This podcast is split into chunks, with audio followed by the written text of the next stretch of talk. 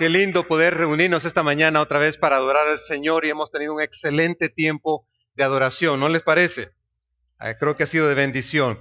Bueno, esta mañana quiero cerrar eh, nuestra serie Frecuencia, todavía habla Dios. Hemos respondido a esta pregunta eh, de diferentes ángulos, pero esta mañana vamos a enfocarnos en algo eh, muy interesante. Quiero contarles una historia muy interesante. Le he titulado a esto El que lucha con Dios el que lucha con Dios. Y yo no sé si usted ha visto las competencias de lucha libre, pero las competencias de lucha libre son intensas. Eh, es cuerpo a cuerpo. Y básicamente es eh, uno de ellos el, el más fuerte o el más hábil. A veces no es necesariamente la fuerza como la habilidad. Tiene que tener postrado al otro, a su contrincante, por ciertos segundos hasta que el referee diga ya, y, la, lucha es, intensa, es fuerte. Ellos se preparan, estos luchadores se preparan con mucho eh, entrenamiento, mucha disciplina para poder eh, vencer y participar en esta carrera. Y obviamente su objetivo es vencer. Esta mañana vamos a hablar de una historia interesante. Yo no voy a decir que es una historia de lucha libre en la Biblia, pero es un asunto muy parecido a la lucha libre. Y la historia está en Génesis capítulo 32. Yo quiero que abra su Biblia en Génesis capítulo 32, pero déjeme darle un poquito de contexto porque es una historia eh, que tiene, tiene su razón de ser. Es, por cierto, es una historia muy extraña de las que hay en la Biblia. Casi que no vemos como e, e, ese patrón en las escrituras siempre. Pero se, se da algo interesante y todo el capítulo 32 es es como, eh, como que Dios nos estuviera eh, lanzando unos luzazos tremendos y, vamos a ver y enfocarnos desde, desde el ángulo de la oración, porque la oración, mis estimados hermanos y amigos, la oración realmente muchas veces tiene que ver con lucha, lucha espiritual. Yo sé que algunos de los que están aquí en este salón esta mañana son luchadores, le, llamamos guerreros de oración, porque están luchando, están clamándole a Dios, pidiéndole a Dios por cosas que normalmente nosotros no vemos, no podemos lograr, cosas difíciles. Entonces, eh, eh, la, oración es una, una lucha intensa, pero aquí vamos a hablar de nuestra lucha con Dios en eso de la oración. Entonces, el capítulo 32 es la historia de Jacob. Le voy a mostrar quién es Jacob y aquí en esta figura, aquí vamos a ver quién es Jacob. Jacob eh, viene, es un descendiente de Abraham. Abraham y Sara tuvieron dos hijos. El primer hijo, que es a la izquierda en su pantalla, ahí es Ismael, que no es el hijo que Dios esperaba que fuera el hijo de la promesa. Realmente es el hijo que eh, Abraham tuvo con la eh, criada de Sara tratando ellos de ayudar a Dios, hicieron eso y entonces nace Ismael, que por cierto es el donde vienen toda la descendencia de los árabes ahora. Pero el hijo de la promesa tenía que nacer de Abraham y Sara, dos ancianos, ella estéril, él no estéril, pero ya anciano, 100 y 90 años. Entonces nace el hijo de la promesa que se llama Isaac. Isaac viene, corre el tiempo, pasa el tiempo, crece y se casa con Rebeca y con ella tiene dos hijos. Por cierto, estos son gemelos. Y, ese, y sus nombres son Esaú y Jacob. Esaú es mayor que Jacob por, no sé si 30 segundos o 10, minutos, no sé cuánto, no nos dice eso la Biblia. Pero lo que sí nos dice la Biblia es de que como eran gemelos, nació primero, salió del vientre primero Esaú y luego sale detrás de él Jacob agarrándole el talón. Eso nunca lo hemos visto. Esto parece de película, ¿no? Y el nombre Jacob, de hecho, significa el que tiene la mano en el talón. Y se parece mucho también a la palabra en hebreo, se parece mucho a la palabra engañador. Pero realmente, literalmente lo que significa es el de la mano en el talón. Y así fue como le pusieron Jacob a su hijo. Ahora, en la historia, si usted va a los capítulos primeros de Génesis, Jacob, eh, el, hijo mayor, que en este caso sería, aunque son gemelos, pero sería Esaú, tiene derecho a la primogenitura. La primogenitura en el contexto de la cultura judía es, una, es algo muy importante. El hijo mayor, varón, es el que recibe herencia, es el que recibe la bendición especial del Padre. Y entonces, en, estos dos hermanos, Jacob engaña a su papá y se hace pasar por su hermano Esaú con tal de recibir la bendición. Su padre le da la bendición, ya era ciego y era anciano, un poco sordo, y entonces le da la bendición a su hijo, que ese sería el segundo, es Jacob. Entonces prácticamente Jacob le roba a su hermano Esaú la bendición.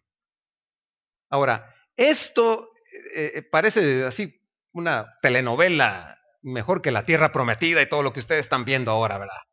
Pero el asunto es que e, e, este, este asunto se está dando y entonces Esaú llega tarde, llega después cuando supuestamente él debe llevar un guisado para su padre para recibir la bendición y se da cuenta que su hermano ha usurpado la bendición. Llora ante su padre y le dice, papá, dame la bendición a mí también. Y su papá le dice, lo siento mucho, tu hermano vino primero, me engañó y, él recibió la bendición, una bendición especial, una bendición que iba que Dios la respaldaba y que iba a durar para toda su vida y el resto de sus descendientes. Entonces dame algo, aunque sea, le llora a Esaú y, a Isaac está nervioso y le dice, bueno, te voy a dar algo. Y entonces le da una bendición y le dice, tú vas a ser un pueblo guerrero. Pero aquel día, Esaú jura y dice, yo voy a matar a mi hermano. Yo lo voy a matar. Entonces, estos hermanos, su mamá escucha y le dice a su hijo Jacob, vete de aquí, porque tu hermano te va a matar. Vete donde mi, hermano, que es el, tío de Jacob, Labán, vete allá. Y allá es otra tierra, no es otro lugar, otro, otra ciudad, no te va a encontrar tu hermano. Y estos dos hermanos están en pugna, están en esa tensión. Y eso es lo que nos dice el capítulo 32 que vamos a ver esta mañana. Lo que está sucediendo es que Jacob se entera que Esaú viene en camino en el lugar precisamente donde él está.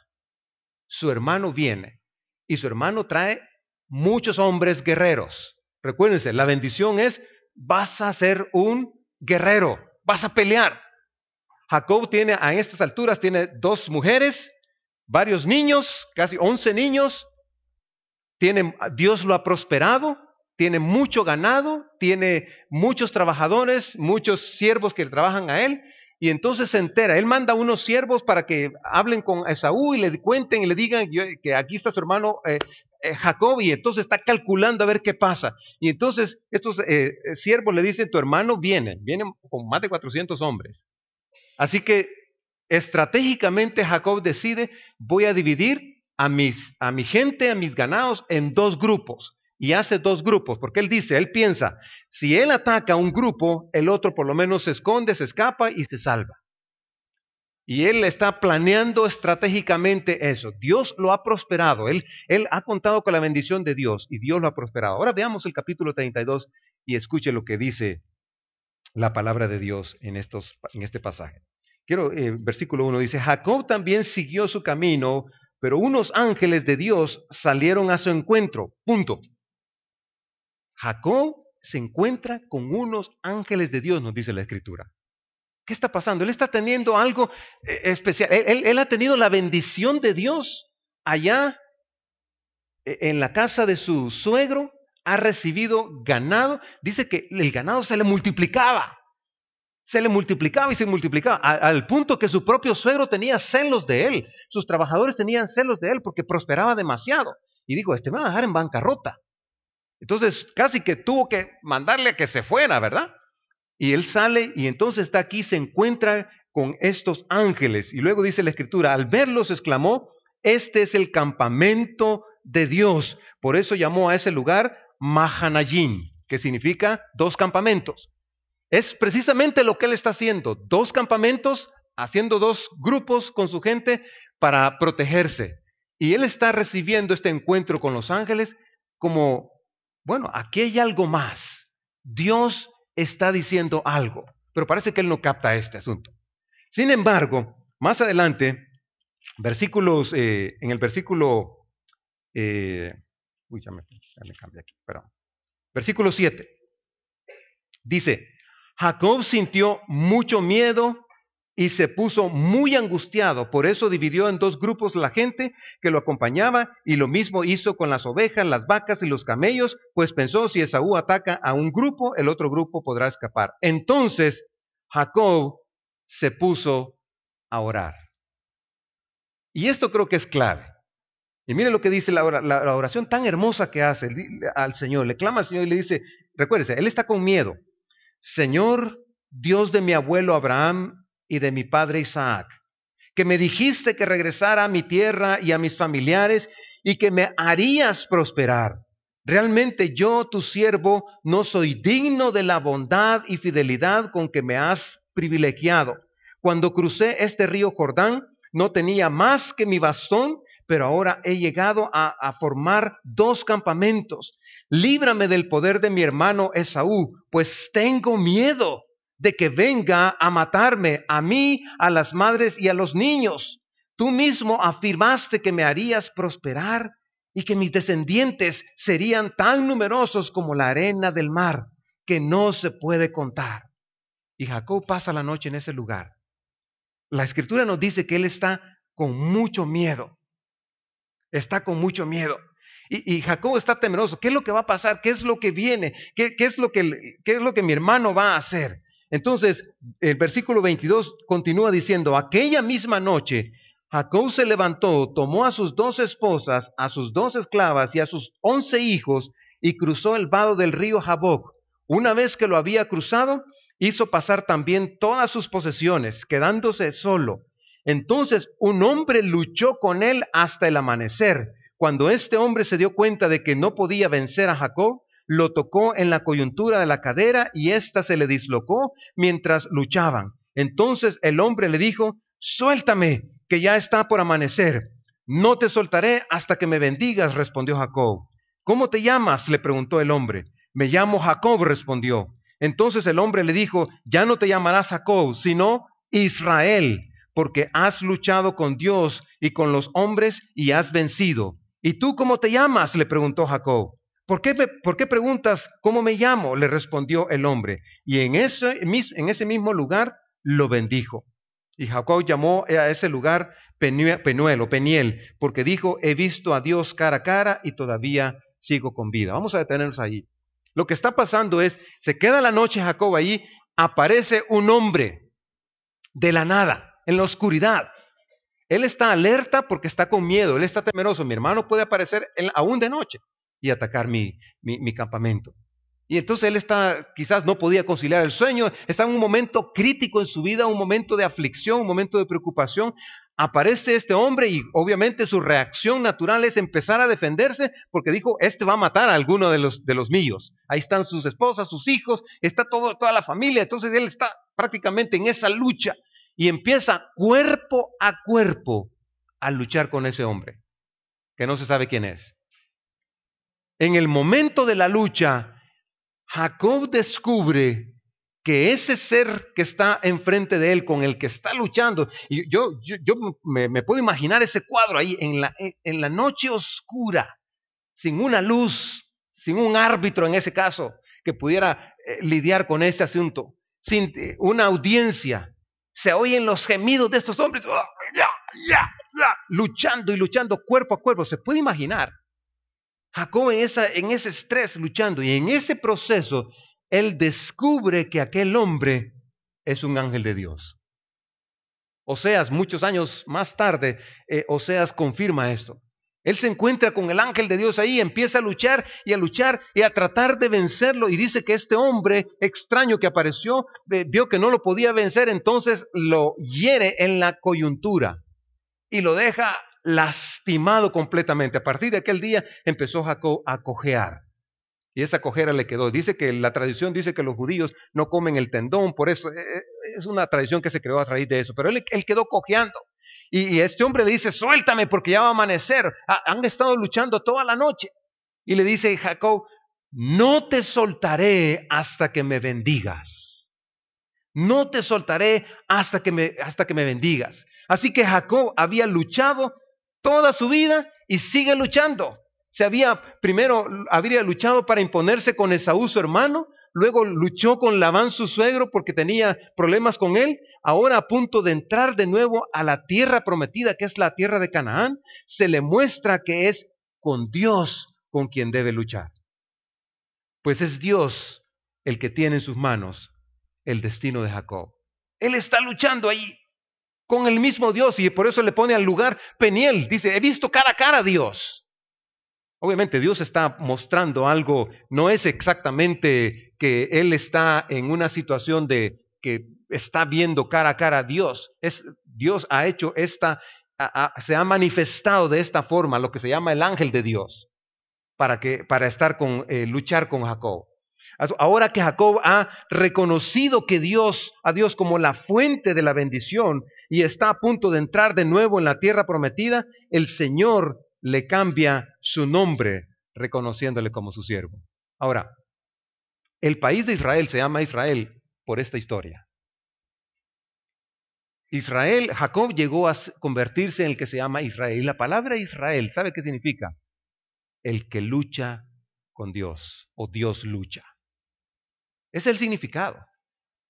Y el, Israel, los israelitas han, han sido un pueblo por naturaleza, un pueblo guerrero, luchador. Pero el cuadro que nos está presentando aquí es el cuadro de la lucha por la bendición de Dios. El esfuerzo por adquirir de Dios algo que no se puede adquirir de otra manera. Y creo que eso nos ilustra a nosotros la oración, que la oración es una lucha, que no debemos eh, eh, soltarla, que no debemos abandonarla, que no debemos dejarla, aun cuando nos sintamos ya sin fuerzas, que estemos dispuestos nosotros a luchar. Y, Jacob tenía sus estrategias y sus planes, voy a dividir este campamento, voy a hacer, él, él había estado queriendo hacer su voluntad toda su vida. Toda, toda, su vida había hecho su voluntad y por eso eh, le, este, engañó a su hermano, por eso engañó a su papá. Él quería hacer su voluntad. Mire lo que dice Oseas 12, 3 y 4 acerca de él. Dice, eh, y Oseas es un profeta que escribió muchos años, siglos después de él. Dice, aún en la matriz, Jacob luchó con su hermano. Cuando se hizo hombre, hasta peleó con Dios. Sí, luchó con el ángel y venció. Lloró y clamó. ¿Para qué? Para que lo bendijera. Allá en Betel se encontró cara a cara con Dios y Dios habló con él. Así que está en esa lucha, él está buscando y clamando. Y, y, Oseas nos, agrega un elemento importante. Dice que lloró por la bendición de Dios. Ahora, esto me hace pensar, hermanos, en, cuatro cosas que quiero esta mañana compartir con ustedes, lecciones de esta historia. Porque es una historia extraña. Es una historia eh, no común en las escrituras, pero nos enfatiza el hecho de que la bendición de Dios es algo especial, que la bendición de Dios es algo que Él quiere darnos y que muchas veces nosotros, por nuestra prisa, no obtenemos esa bendición, no adquirimos eso. Estamos siempre corriendo en nuestra vida, estamos apresurados en las cosas de la vida, estamos en el corre, corre de la vida, que nuestra, nuestro tiempo de oración se vuelve rutinario, monótono, se vuelve eh, insuficiente. Dos minutos, tres minutos, ya, ya, oramos y queremos que Dios responda como microondas, ¿verdad? Ya, dos minutos, ya, instantáneo.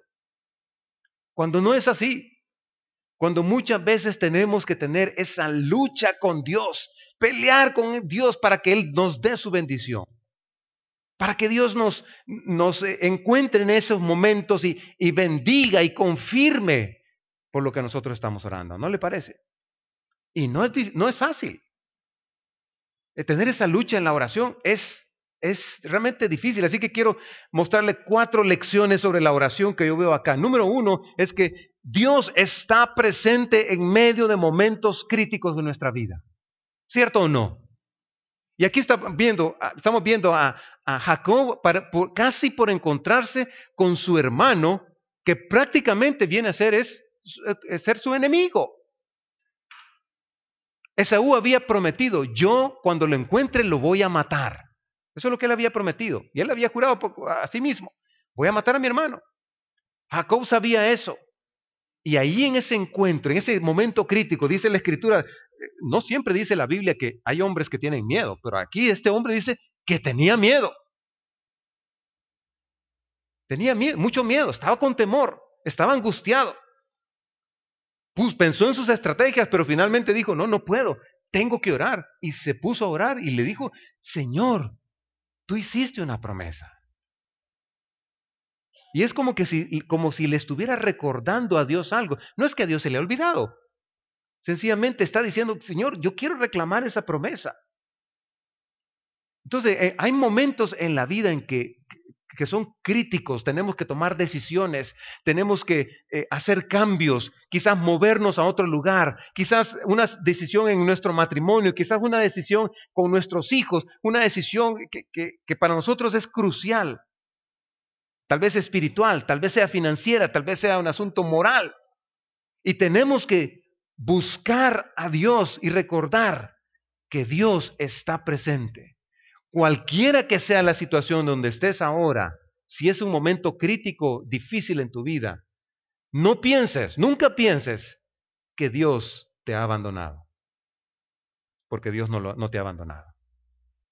Dios en ningún momento ha decidido dejarnos y abandonarnos. Él no es un padre irresponsable como muchos padres aquí en la tierra abandonan a sus hijos y los dejan sin responsabilidad. Dios no hace eso. Dios está allí en medio de la crisis. Y Dios quiere mostrarse a nosotros, Dios quiere revelarse a nosotros. Pero hay una segunda cosa que yo veo acá en este pasaje, es que en ocasiones no obtenemos lo que Dios quiere porque no estamos dispuestos a luchar en oración. Nuestras oraciones son demasiado eh, sencillas, en el, en el punto de demasiado frágiles.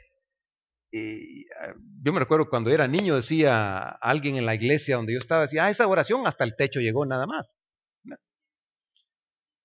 Y, y, no es que Dios esté buscando que te llenes de palabrerías. Jesús dijo eso. No, no, no es, no es asunto de palabreríos o de vanas repeticiones. No es asunto de, de ir a un curso de oración o tomar un entrenamiento de oración. No, se trata de abrir tu corazón con Dios, de pasar tiempo con Dios, de invertir tiempo con Dios. Por eso declaramos este mes un mes de oración. Y les dimos la oportunidad a ustedes para que puedan, por, en una eh, eh, jornada de 21 días, puedan estar orando, quizás ayunando y haciendo diferentes prácticas, ejercicios para la oración. Porque la oración muchas veces se ha vuelto tan, tan liviana en nuestra vida que es el último recurso que, nosotros buscamos. O lo hacemos tan rutinario que ni para nosotros tiene sentido, mucho menos para Dios. Señor, te pido que sanes a mi hija, por favor, Señor. Dios mío, ayúdame, Señor. Y ahí se acabó. No estoy dispuesto a pasar más y más tiempo con Dios y a luchar con Dios y, y, hacer como Jacob, no te soltaré hasta que me bendigas. No te soltaré hasta que me bendigas. Y ese es el desafío que quiero hacerle a usted esta mañana. Que no suelte al Señor hasta que usted reciba la bendición del Señor. Que usted abrace al Señor en oración y le diga, Señor, yo quiero esta promesa, yo quiero esta bendición. Y Dios se la va a dar. Dios se la va a dar. Así que Dios quiere realmente que nosotros estemos luchando constantemente, perseverando en la oración, dispuestos a invertir más y más y más en oración. Hay versículos en la Biblia que dicen, oren sin parar, oren sin cesar. ¿Cómo podemos hacer eso? ¿Orar sin cesar? ¿Se puede?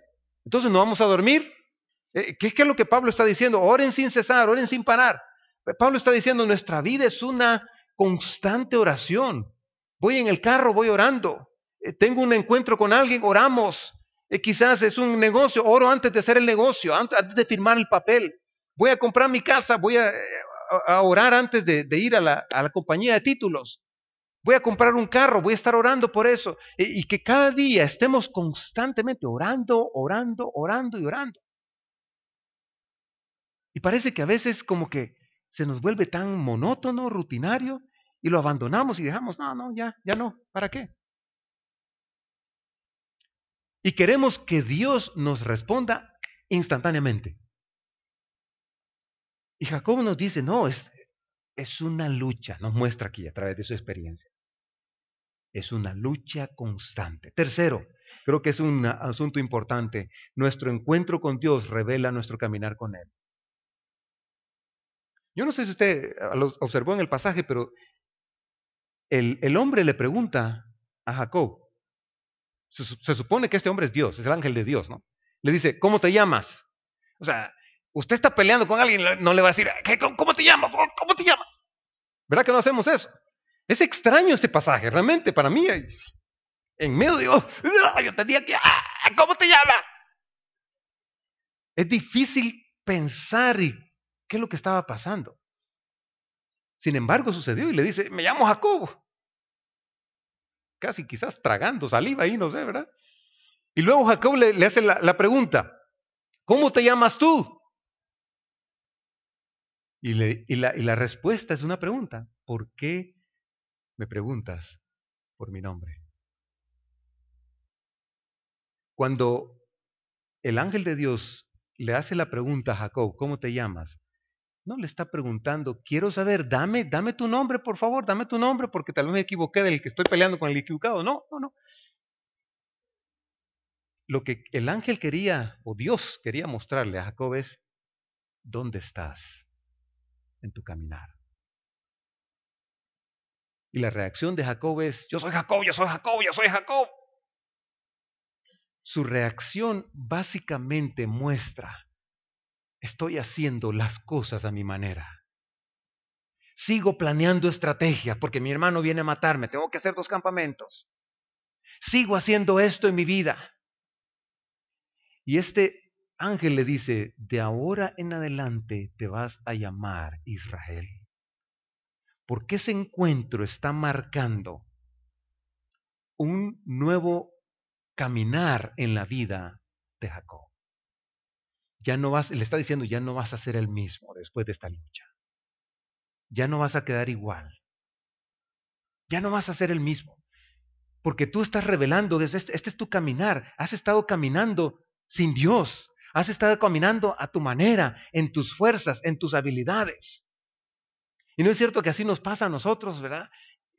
Caminamos y caminamos y avanzamos en nuestra vida y pensamos que ya lo hemos logrado todo, ya tenemos la familia, ya tenemos esto, ya tenemos aquellas cosas materiales y, y a veces pensamos que nuestro caminar e, es, es dictado por nuestro yo, nuestra voluntad. Y no estamos dispuestos a someternos a la voluntad de Dios. Cuando estamos en oración, cuando tenemos esos encuentros con Dios, se revela nuestro caminar con Dios. Y no es cierto que a veces en la oración nos damos cuenta lo orgulloso que somos, lo arrogantes que somos, cómo nuestra vida hacemos nuestra voluntad y no la de Dios, cómo nos olvidamos fácilmente de las promesas de Dios. Acabamos de leer que no hay que mentir, salimos y vamos, estamos mintiendo. Y, y fácilmente estamos nosotros en nuestro caminar. Y Dios quiere revelarnos a través de nuestros encuentros con Él, Dios quiere revelarnos cómo está nuestra situación, nuestro camino espiritual, nuestra jornada espiritual aquí en la vida y cómo Él quiere transformarla. Y eso es lo que le está mostrando a Jacob acá. Ya no vas a ser el mismo. Y finalmente, la última lección que creo que es importante es que algunas veces nuestros encuentros con Dios nos dejarán marcados. En este caso le tocó la coyuntura, dice que lo dejó cojeando. Pero aquel no lo soltaba, pero lo dejó cojeando. Y, él fue arrastrando su pierna.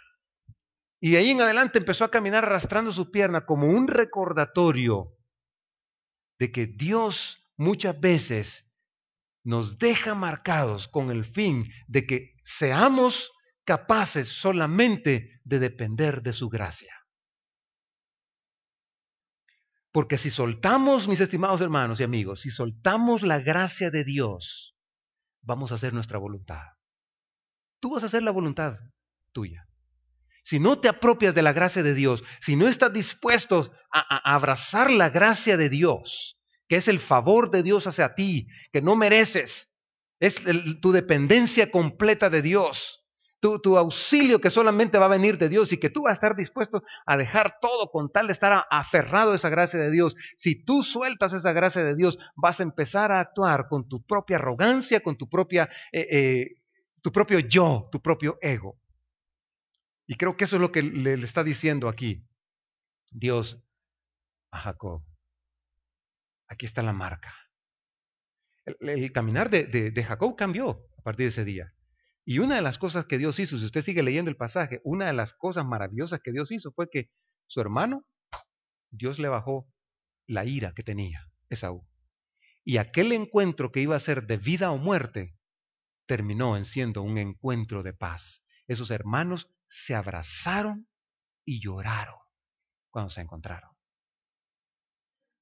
Porque Jacob estaba ahora, ya ahora es Israel, confiando en la gracia de Dios. Y eso me recuerda al gran apóstol Pablo, famoso gran apóstol Pablo, un gran hombre que persiguió eh, eh, a, los creyentes, luego se convierte en uno de ellos, en un creyente, y empieza a amar al Señor, empieza a obedecer al Señor, a predicar el Evangelio, y luego en su caminar, después de varios años de estar en su caminar en el Evangelio, se da cuenta de la marca que Dios ha puesto en él. Y dice estas palabras, me encantan estas palabras en 2 Corintios, le muestro aquí en la pantalla para evitar, dice él, que me volviera presumido por estas sublimes revelaciones, una espina me fue clavada en el cuerpo, es decir, un mensajero de Satanás para que me atormentara. Tres veces le rogué al Señor que me, la quitara, pero él me dijo, te basta con mi gracia, pues mi poder se perfecciona en la debilidad. ¿Qué le parece? Señor, quítame esto, por favor, ya no aguanto. Señor, quítame esto, por favor, quítame esto. Algunos dicen que era un problema en los ojos, otros dicen que era un, problema este, estomacal. No sabemos, la Biblia no nos dice, pero lo cierto es que había una enfermedad en él, había algo que no le permitía a veces avanzar en el Evangelio como él quería. Pero él, eh, Pablo llega a la conclusión y dice, si yo hago esto, mi conclusión es que me vuelvo, si yo no tengo esto, mi conclusión es que me vuelvo presumido y arrogante. Entonces, para que no, yo no esté presumido, dice, para evitar que me volviera presumido por estas sublimes revelaciones, una espina me fue clavada en el cuerpo. Le pedí a Dios y Dios me dice, que te baste mi gracia. Porque cuando tú eres débil, allí voy a perfeccionar yo mi poder. Y continúa diciendo, por lo tanto, gustosamente haré más bien alarde de mis debilidades para que permanezca sobre mí el poder de Cristo. Por eso me regocijo en debilidades, insultos, privaciones, persecuciones y dificultades que sufro por Cristo, porque cuando soy débil, entonces soy fuerte. ¿Podría usted decir eso? ¿Podríamos decir eso hoy? Esa es la lucha que Dios quiere que nosotros estemos dispuestos a clamar por su gracia, por su bendición, que eso sea para nosotros la razón de orar, que eso sea para nosotros la, eh, eh, la, razón de clamar a Dios, de estar con Él y de no soltarlo, porque realmente si soltamos a Dios, soltamos la bendición, soltamos la gracia. Y nos volvemos presumidos. Y aquí eh, Pablo está diciendo, no, yo quiero que tú dependas de mí, porque cuando eres débil, cuando te sientes abandonado, cuando te sientes, aunque no estás abandonado, cuando te sientes angustiado por esa enfermedad que tienes, por esa angustia que tienes, por esa noticia que te dio el médico, por ese asunto financiero que tienes, tú estás débil y yo voy a perfeccionar mi poder ahí. Cuando viene la escasez, tú estás débil, entonces yo voy a perfeccionar mi poder ahí. Cuando viene la enfermedad, tú estás débil, entonces yo voy a perfeccionar mi poder ahí. Y no necesariamente quiere decir que Dios nos va a sanar. Pero sí nos dice que Dios nos va a dar la capacidad para gozarnos, dice, gustosamente haré más bien alarde de mis debilidades para que permanezca sobre mí el poder de Cristo. ¿Quiere usted algo diferente al poder de Cristo, mi estimado?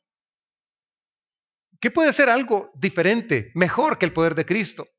Yo creo que no hay nada en la tierra que podamos decir, esto es mejor que el poder de Cristo, esto es mejor que la gracia de Dios. No, si no eh, tenemos esa bendición, ese poder del Señor, si no tenemos esa gracia del Señor, eh, de, de verdad, aunque tengamos todo aquí en la tierra, va a ser inútil, no nos va a servir de nada. Entonces Dios quiere que dependamos de Él Dios quiere que nosotros estemos dispuestos a abrazar su gracia, su bendición, su poder, a recibir ese poder en medio de las debilidades. Así que yo no sé cómo está tu situación hoy. Pero cualquiera que sea este asunto que te esté molestando, te esté incomodando, te esté afectando tu vida o te esté haciendo afligir tu corazón, quizás tú estás como Jacob en un momento de miedo, de temor. Y tal vez no es una persona, sino es el futuro. Tal vez es la escasez. Tal vez algo ha venido, algo se ha juntado sobre tu vida y estás sufriendo ahorita en vida. Es el momento para ir a buscar esa lucha con Dios para clamar por su bendición. Y yo quiero animarte a eso. Porque mi poder, dice el Señor, se perfecciona en la debilidad. ¿Se ha sentido usted débil? ¿Se ha sentido usted débil espiritualmente, emocionalmente? ¿Fracasado quizás? ¿Que estás luchando por algo? Estás insistiendo por tus propias fuerzas, pero Dios tiene algo mejor para ti. Y, pasa y no lo ves, porque estás afanado contigo mismo. Estás pensando en ti, yo lo voy a solucionar, yo voy a resolver. Y si, si ya pasa esto, yo voy a hacer esto. Y estamos haciendo los dos campamentos como Jacob. Si pasa algo aquí, entonces me, va a librar, se va a librar la mitad del campamento. Eso no es lo que Dios quiere. Dios lo que quiere es darte a ti su bendición. Y hoy esta mañana quiero invitarte a, recibir esa bendición de Dios, a no parar de clamarle a Dios por esa bendición. Y esa bendición no necesariamente es material, puede serlo para algunos, pero muchas veces esa bendición es la paz, la armonía. Muchas veces esa bendición tiene que ver con, con personas que Dios va a poner en tu caminar para tu vida, crecer en tu vida. Eso tiene que ver con la bendición. Dios quiere eso, darte su bendición. No olvides eso. En los momentos críticos Dios está allí y Dios quiere darte su bendición. La pregunta es, ¿estás dispuesto a recibirla? ¿Estás dispuesto a cargar con esa marca quizás? ¿Estás dispuesto a decirle, Señor, tu poder se perfecciona en mi debilidad? Señor, yo estoy enfermo, tú sabes que estoy enfermo. Señor, tú sabes que estoy en escasez. Señor, tú sabes lo que estoy pasando. Que su poder, que tu poder, Señor, se perfeccione en mi debilidad. Porque cuando soy débil, entonces soy fuerte. Esas son las paradojas de, las escrituras. Cuando soy débil, entonces soy fuerte. El mundo dice, tienes que ser fuerte. No, no te muestres débil. Pero Dios dice, cuando eres débil, entonces eres fuerte. Cuando tú dependes de Dios, cuando tú confías en, Dios, cuando tú abrazas la bendición del Señor, tú eres fuerte. ¿Quieres esa bendición de Dios? Tienes que luchar en oración. Esto no es la oración que hacemos antes de comer, ¿verdad? Señor, gracias por los alimentos, bendícele, no aguanto el hambre, Señor, gracias. Esto no es eso, hermanos. Esto es horas de oración. Estos son rodillas dobladas Santiago, el hermano del Señor, era conocido, el apodo que tenía era rodillas de camello. Porque no sé si ha visto a los camellos las rodillas, son unas rodillonas que tienen esos camellos, que, como ellos, para que alguien se suba sobre ellos, tienen que arrodillarse, los camellos se arrodillan. Y es como un callo grande. Y este hombre, el hermano del Señor que escribió la carta de Santiago, él le, le apodaban rodillas de camello porque pasaba horas orando y tenía callos en sus rodillas. ¿Cuánto tiempo oras tú? ¿Cuándo fue la última vez que oraste dos horas, tres horas? Ay, pastor, si tengo que ir a trabajar. Martín Lutero decía esto, hoy tengo tanto que hacer que me levantaré tres horas antes para orar. Impresionante, ¿no? Hemos puesto esto a un lado hemos disminuido la oración y la hemos desvalorado. No queremos luchar. Este sermón es para animarte a luchar. Y que si no has luchado con Dios para reclamar su bendición, hoy empieza tu lucha. Les invito a ponerse de pie, que busquemos el rostro de Dios juntos en esta mañana mientras cantamos el último canto y le clamemos al Señor le digamos, Padre, Señor, yo te, yo te pido que no seamos una iglesia cobarde, Señor. Que seamos una iglesia dispuesta a luchar, dispuesta, Señor, a, a dejar nuestro caminar, nuestro propio caminar, y a dejar nuestra debilidad en la cruz, a depender de tu poder, a depender de tus fuerzas. Señor, tú eres la fuente de provisión, tú eres la fuente de vida, tú eres la fuente de amor. ¿A quién más podemos ir, Señor? ¿A quién más podemos ir, Padre, si no solo tú? Padre, yo te pido en esta mañana que si hay alguien que está pasando un momento crítico en su vida, difícil, si hay dolor, si hay enfermedad, si hay momentos de depresión, de aflicción, de preocupación, Señor, que este sea el momento para clamar a ti, Señor, para que tú abras las ventanas de los cielos, para que tú abras y muestres la bendición que tú puedes dar, Señor. Señor, una bendición que es inigualable, incomparable, una bendición que es singular, no hay otra como ella aquí en la tierra, Señor. ¿A quién iremos, Señor? Solo tú tienes palabras de vida eterna.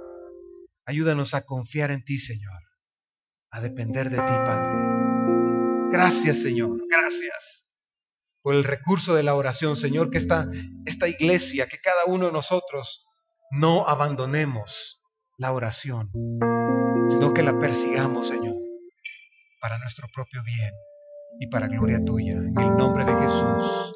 Amén.